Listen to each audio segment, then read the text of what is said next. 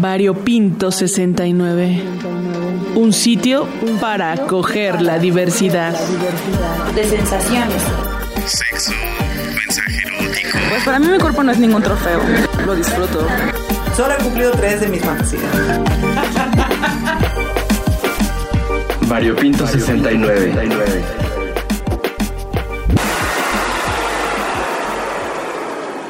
Oigan, preciosos rumis, les voy a poner una rola que me cautivó, que es así bien pipiris chulis, bonita, preciosa, ya saben, de la Javiera Mena. Pero, ay, man, este es un baladón, así de esos que dices, va con todo y dedicatoria. Es que no sé si les había contado que Javiera Mena, pues ella es toda chilena, ella es diosa poderosa, pero además en esta canción se nota mucho el por qué se ha vuelto todo un ícono de la comunidad DSG ¿Qué what?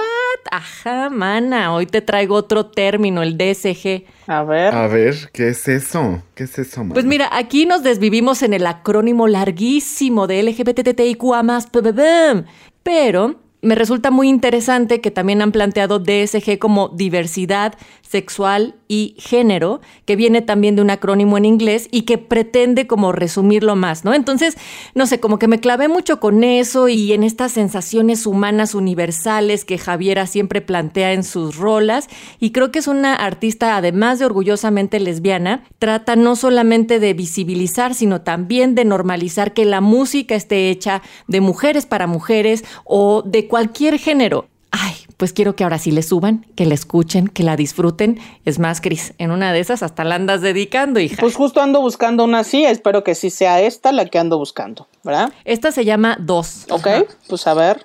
A ver, voy a intentar escuchar por qué es que te encantó. Porque estás fascinada. Bueno, ya, póngala. Pues súbele a la radio.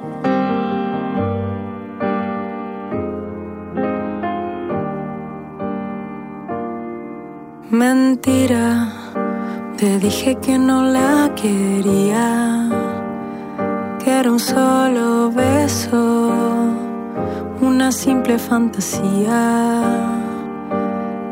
Y me inspira toda su filosofía. Cuando cae la noche acá, mis impulsos me dominan tantas horas pensando en ella.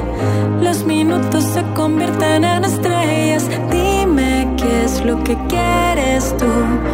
Acuéstate, apaga la luz. Dos latidos y un suspiro. Dos caminos y un destino. Dos historias de un capítulo de amor miradas que se cruzan y dos cuerpos que se usan, dos amores en un solo corazón. Qué confusión, verdad, quiero su felicidad. Y voy a ser honesta sentir la libertad. Y duele, no quiero lastimarte más. Pero nena, si es la vida, habrá que vivirla ya. Tantas horas pensando en ella, los minutos se convierten en estrellas.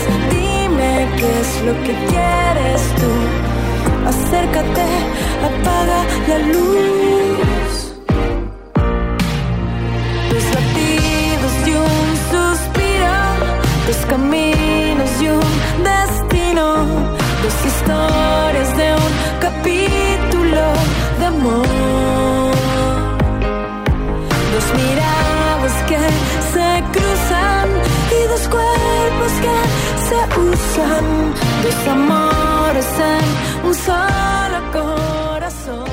O sea, sí, sinceramente el ritmo no es mucho lo mío, pero creo que sí me funciona para lo que quiero, muchachos. O sea, creo que sí, esta sí la voy a enviar.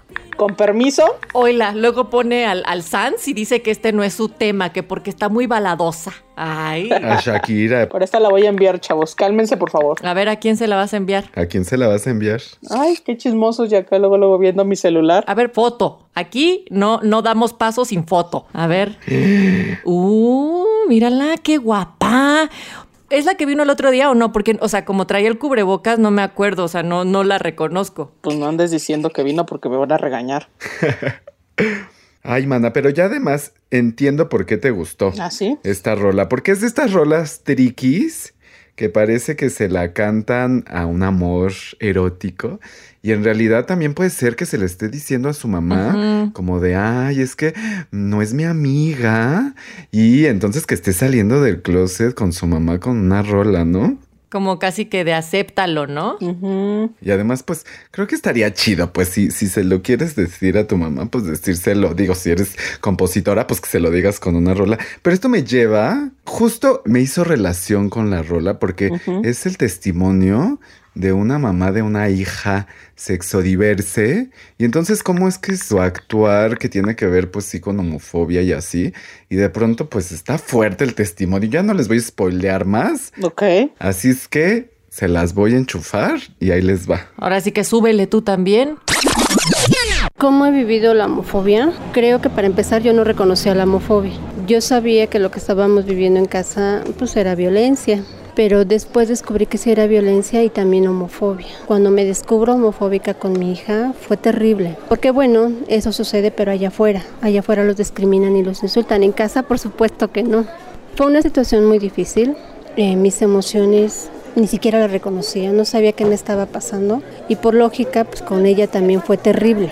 Fue una violencia desde cuestionarla, por qué se veste así, por qué salía con quien salía, a dónde iba. Ella tenía 14 años en ese momento. De verdad era un rechazo total a que mi hija fuera lesbiana. Si lo único que sabía es que los homosexuales son violadores, son enfermos, son pervertidos, son antinaturales. Eso lo tenía yo en mi casa. No lo podía creer. ¿Qué hice mal? En esa situación pues empieza este cuestionamiento de ¿a dónde vas? Ella no me decía nada al inicio, después sí empezó una situación de violencia física, porque yo la cacheteaba y ella se defendía, pero en ese defenderse pues sí nos golpeábamos. Y bueno, con su papá y su hermano pues ni se diga, ¿no? Porque al final de cuentas ellos se aliaron conmigo. Mi marido me veía tan mal que me decía, me preocupas tú. Yo sé que ella está bien, pero me preocupas tú. Y pues como yo me enojaba con ella, ellos se enojaban con ella. Ella se alejó, comía en la cocina, no hablábamos, estaba pero no estaba, evitábamos cualquier contacto físico, cualquier contacto de todo tipo. Yo me metía a jornadas muy agotadoras de trabajo porque yo no quería pensar en esto, yo no sabía qué hacer. Fueron de las épocas más difíciles que vivimos. Y lo peor de todo creo que fue en mucha soledad, porque yo sabía que ella también estaba sufriendo y yo también, pero no sabíamos cómo acercarnos, no sabíamos cómo volver a hablar y reiniciar este diálogo que antes teníamos. Homofobia al interior de la familia.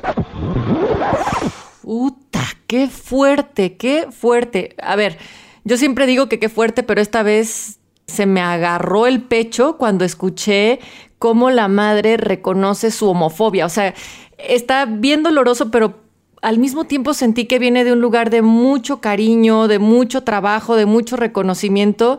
Y entonces al final me da una sensación de, ah, bien, o sea, están en un mejor lugar, pero sí se me apretó la pecha. Sí, me parece que una parte haberlo vivido y por la otra poder reconocerlo y contar la historia, creo que se merece todo nuestro respeto porque no cualquiera lo, lo hace, muchachos. Pues sí, la, la neta es que aunque está pues medio gacho haber reaccionado así, pues reconocer y recorrer nuevamente el camino ya con esta reflexión, sabía que les iba a impactar porque además está perfecto para iniciar la conversación, ¿no? Ahora, no para todos es el mismo proceso, no para todos es el mismo reto y aquí hemos también dicho que cada quien posee su llave y cada quien sabe si sale o no del closet, si es necesario o no, o si ni siquiera existe para ellos el, el, closet, ¿no? Esta figura de donde uno tendría que salir para demostrar su identidad ante otras personas, ¿no? Entonces, pues no sé, o sea, pienso en todo eso, pienso también en que no sé ustedes si tengan una historia particular con respecto a su salida de closet, si era necesario o no. Sé que Alex un día nos había contado, pero a ver, recuérdanos, mana, ¿cómo fue tu proceso? Ay, sí, mana. Pues yo ya les he compartido mi llave, ya saben que soy muy compartida. Yo les he contado que con mi mamá pues no fue tan sencillo y con mi papá fue hasta algo lindo. Pero ¿por qué habrá sido más difícil con la mamá que con el papá? Pues yo creo que tiene que ver con creencias sociales y religiosas, básicamente. Pero pues ahora pues me siento muy cómodo incluso de llevar, pues ya saben, al susodicho y convivir con ellos en la Navidorks aunque al principio sí fue complicado, lo vivo diferente ahora. Creo que también vivir en el closet es un derecho donde nos sentimos protegidos, como ya lo hemos dicho antes, pero pues igual la vida pasa. Y mira, hablando de cajas fuertes, ¿y tú la Cris? ¿Ya nos vas a contar? Este, pues poquito, porque este muchacho se nos va a hacer tarde para grabar, pero este, la verdad es que sí que cuando salí del closet, sí sentí un rechazo y creo que en este momento ya podría calificarlo como que viví violencia, sobre todo este rechazo y violencia económica, porque pues ya no me dejaban salir, este, me monitoreaban en dónde andaban y con quién. Entonces, este, hasta que pues más bien decidí pues buscar un trabajo y salirme de casa y ya volverme independiente y pues ahora pagar renta, ¿verdad? Y este, y ahora vivo con ustedes, roomies preciosos. Ah. Al principio, la verdad, sí me molesté, pero ya con el tiempo, después de tomar terapia, pues lo entendimos y ya nos llevamos muy bien como familia, muchachos. Y aquí te comiste los chocolates y todo con la bienvenida. Ah, sí, esta es mi otra familia, ustedes. No, aquí llegó con todo. Así llegó, llegó escupiendo unicornios por todas partes. Llegó y aquí posó sus petacas. Trin, tin, tin, tin, tin. Acá nuestras historias, yo les amo, gracias por compartirlas conmigo. Pero, manas, ahora las voy a aventar a otro ruedo, porque yo me quedo aquí, de este lado del sillón, bien bonita, con mi traguito bien listo. Y ahora sí, ustedes se me van del otro lado, por favor, porque hay que grabar un podcast y hay que grabarlo sobre este tema. Es importantísimo darle este otro enfoque de lo que implica para algunas personas tener la necesidad o no de salir. Y también para sus familias, cómo lo pueden recibir, cómo lo pueden interpretar e ir trabajando juntos todo el tiempo. Así es que se graba el podcast, así viene mi momento. Ahora sí viene mi momento de fama y Hoy Natalia sí trae ganas de producir, nos va a mandar. Sí, ya está en los controles. a ver mis cielas, por favor silencio. Uy, disculpe, señorita. Vamos a grabar el podcast, hablar de nuestra preferencia sexual en familia en 3, 2, 1.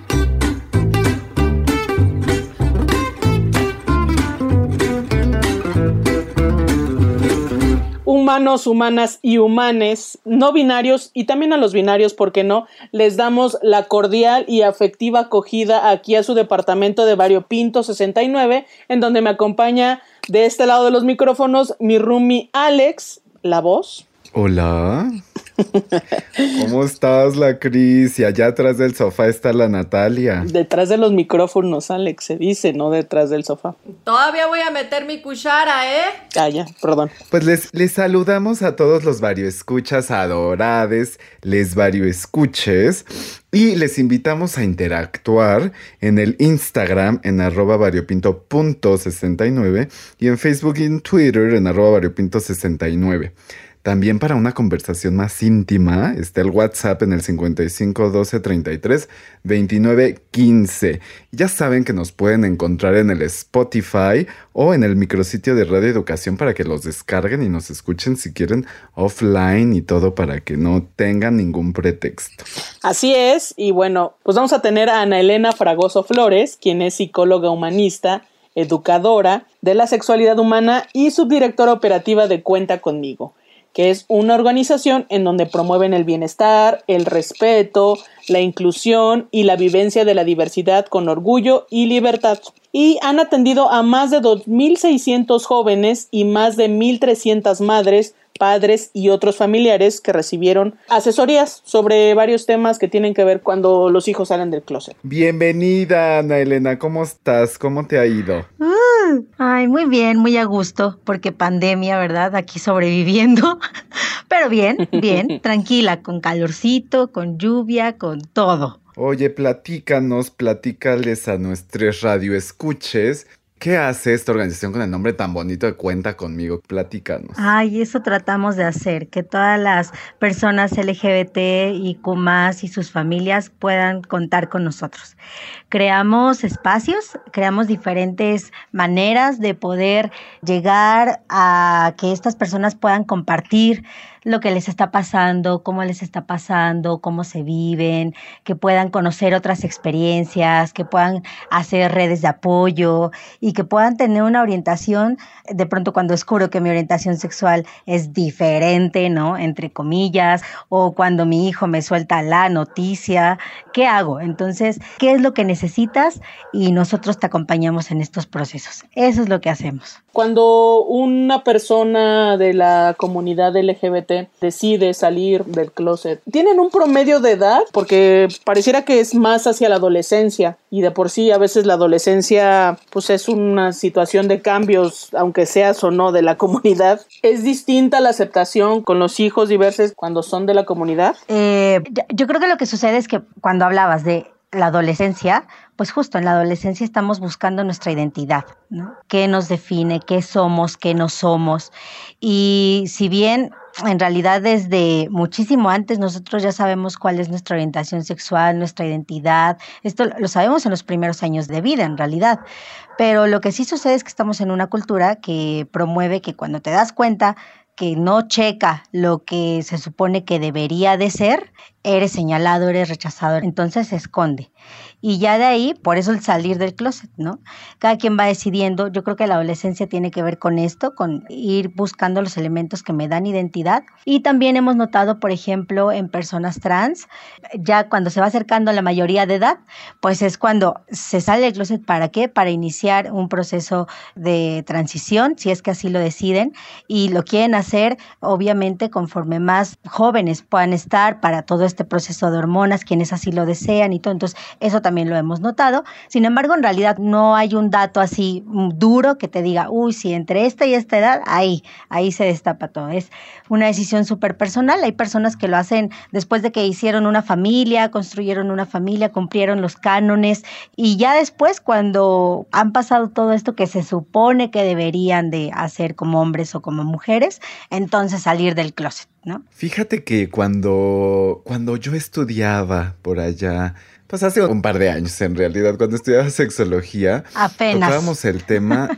de la culpa y la vergüenza. Estos dos temas son eh, como un asunto importante, relevante a tratar con las personas adolescentes o quienes salen del closet y acuden a ustedes? Sí, en general diría con las personas LGBTIQ y con sus familiares. Es un factor que está ahí metido. Y por supuesto que de pronto me doy cuenta que me gustan una persona de mi mismo género, que se me alborota así la mariposa, se me sonrojo todo, pero hay unos agentes que se encargan de promover la cultura en la que estamos. O sea, hace personas que se encargan de decirnos las reglas de, de, este juego, ¿no? Esto se vale, esto no se vale. Y entonces aprendemos que esto que estamos sintiendo está mal. Entonces, si desde chiquitos, desde que nos damos cuenta, lo integramos así, pues por supuesto que vamos creciendo con esa culpa, que en el caso de la diversidad sexual lo abordamos como homofobia internalizada. Sentir esta culpa, este rechazo, esta vergüenza hacia lo que tú eres, hacia lo que tú sientes, hacia lo que tú vives. Y cuando hablamos de las familias, híjole, ahí es todo otro tema, porque a las mamás y a los papás, cuando les dicen, felicidades, ¿es usted mamá? Y en ese momento les dicen, y usted es responsable de absolutamente todo lo que le pase a esta criatura, ¿no? Lo que haga, lo que desee, lo que quiera, lo que no quiera, lo que alcance, lo que no alcance, lo que y de enseñarle absolutamente todo, ¿no? Porque usted debe de saber todo para darle respuestas. Entonces, cuando resulta que mi hija, mi hijo me dice algo que se sale de lo que está bien, ¿no? Entre comillas, lo vamos a, poner así, entre comillas, de lo que me han dicho que está bien, pues por supuesto que la culpa va a ir dirigida a algo hice mal como mamá, como papá, en algo fallé. Sí, seguramente porque lo tenía muy pegado a mí, porque la dejaba jugar con las juguetes de su hermana, porque no tuvo una figura paterna. Y entonces es empezar a buscar las soluciones o las causas de esto que hice mal, ¿no? Darle una explicación y moverme desde ahí, desde Y entonces si lo hice mal, lo tengo que componer. Y entonces con todo el amor del mundo, como mamá y como papá, pero estamos con este chip, ¿no? Entonces, si, si se fijan, es el mismo elemento, la culpa, la vergüenza, el todo, pero como encausado un poquito diferente, ¿no? Uno tiene que ver con lo que soy, con no corresponder a lo que tendría que ser, y otro tiene que ver con no hice lo que debía haber hecho. Y ahora, aparte, ¿cómo se lo explico al mundo? Y creo que también puede estar el asunto de los miedos, o sea que muchas veces los padres y las madres o tutores tienen miedo de que no saben a qué se enfrentan, pero además porque es como de si eres gay, alguna vez nos compartía Alex como de pues te vas a morir pronto, ¿no? O sea, como no, no entendía por qué la relación, pero ¿cuál han detectado que es uno de los miedos que más tienen los padres o las madres o tutores de, de los hijos diversos? Pues justo lo acabas de decir y la verdad que no es tan disparatado. Ah, ok. No es tan disparatado cuando estamos en una cultura en la que efectivamente el índice de muertes por homofobia es alto, por transfobia, Claro. donde no hay una cultura, es claro que hemos avanzado un buen, pero también faltan muchas cosas, ¿no? Entonces, no es disparatado que justo el miedo sea ese, que algo algo le va a pasar a mi hijo o a mi hija, a mi hija, que lo van a discriminar, que lo van a rechazar, que no va a tener trabajo, que no va a conseguir una pareja, que se va a quedar solo para siempre. Y mira que todas estas cosas yo te las puedo decir y me dirán, ay, bueno, pero ya se sabe de la adopción, pero ya estamos en otros tiempos. No, está ahí. Pero ese miedo lo mezclo con esta culpa, ¿no? Que siento de que algo es... Y entonces debiera tener la solución y en mis manos está protegerlo. Y entonces, eh, pues se vuelve ahí una cosa a veces muy persecutoria, ¿no? ¿Dónde estás? ¿Con quién estás? ¿A dónde vas? ¿Qué pasa?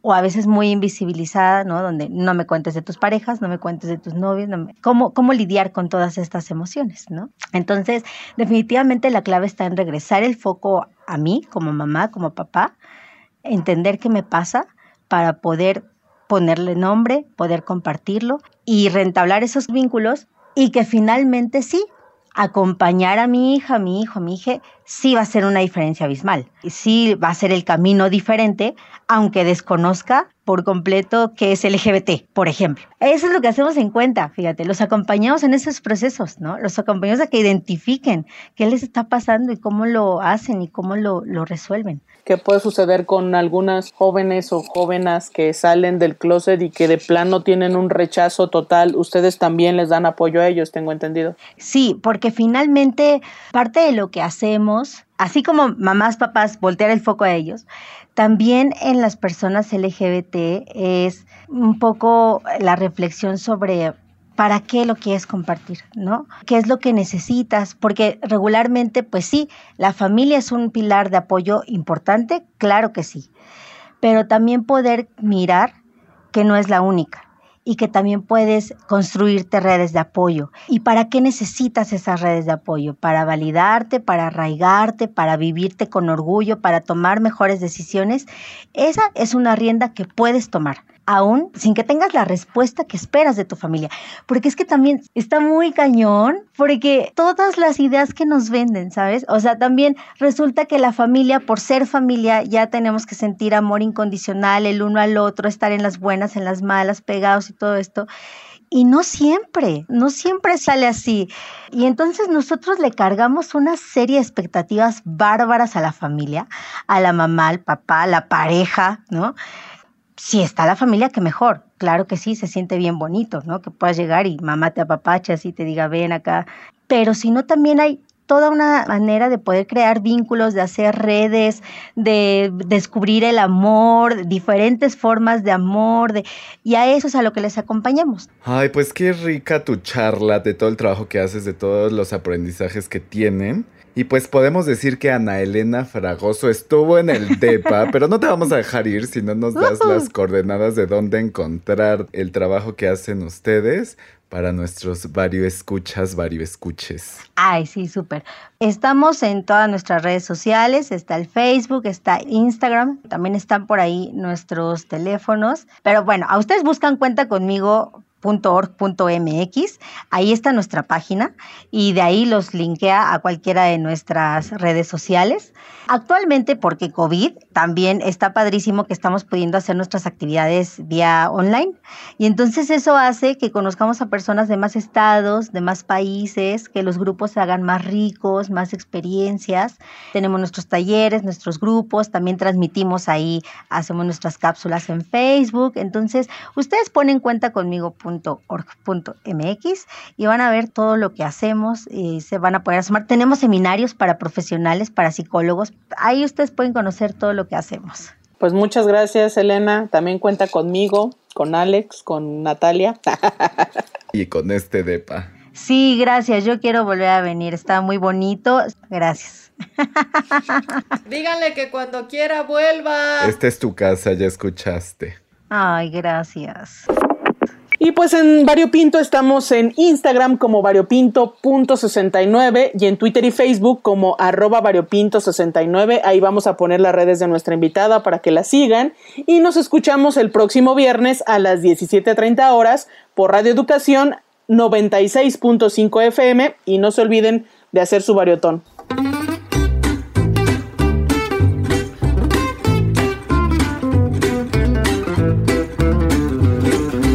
Ahora sí, viene mi momento. ¡Corte! Ay, qué bárbara, nos produjiste rete bien, la Nats.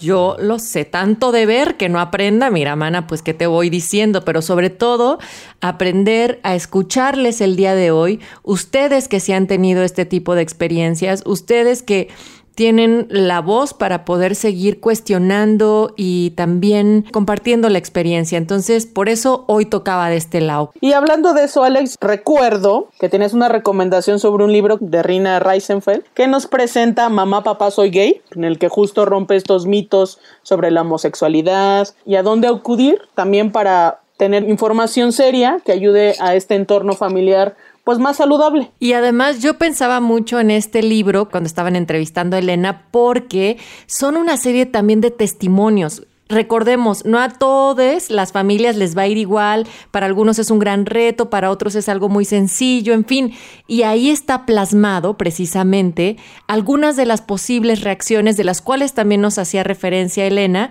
y que pueden servir para no sentirnos tan soles en este proceso. Así es que me late tu recomendación, viene de ahí, pues échalo, mi Cris. Dale. Hola, yo soy Rina Riesenfeld, soy terapeuta sexual y psicoterapeuta y soy la coordinadora académica del Armario Abierto, que es un espacio de educación, cultura y salud sexual. El libro Papá, Mamá, Soy Gay, como su nombre mismo lo dice, empieza cuando papá y mamá escuchan esas palabras justamente. Así es como empieza el libro. Entonces, para la familia casi siempre es una sorpresa descubrir que uno de sus hijos o hijas es gay. En el libro encuentras muchísimos testimonios, porque algo que le pasa a la familia es que la familia cuando escucha estas palabras por lo general entra en una serie de sentimientos. A veces hay conmoción que se traduce como sacón de onda de, ups, no sabíamos, ¿no? Por lo general hay mucha depresión, hay dolor de expectativas porque nadie habla de tener hijos gays. Ni las escuelas para padres hablan de tener hijos de lo que quieras, pero este es el tema desaparecido. Entonces, cuando una familia escucha eso, no tiene ni con quién compartirlo. Tienen miedo de ser rechazados, no saben qué hacer con el tema, que hoy en día ya hay grupos de familias por la diversidad, que justamente acogen a los papás de, mira, no eres el único, hay muchísimas familias, bienvenido, y van guiándose cómo funciona el tema, ¿no? Y se ayudan unos a otros, en donde este libro es casi el libro de texto básico primario de cuando uno escucha esto.